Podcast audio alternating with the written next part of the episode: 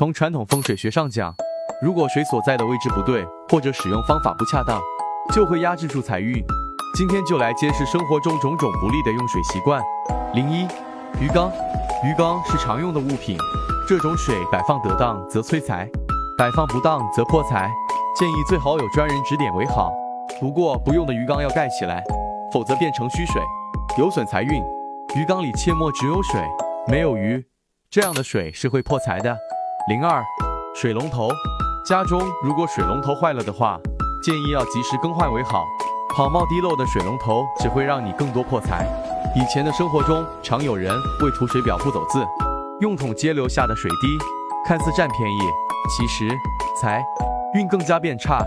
未曾听说过发财人有这样的习惯。厨房的水龙头，这个使用的标准应该是不对着炉火。家居生活中切莫流水直对着炉火，这样的话容易有损健康。三、生活用水，家居布置中。生活用水与厕所用水要分开不管。有些人图省事，会在卫生间的水龙头中接水来烧饭喝水，这在风水上会导致运势走下坡路。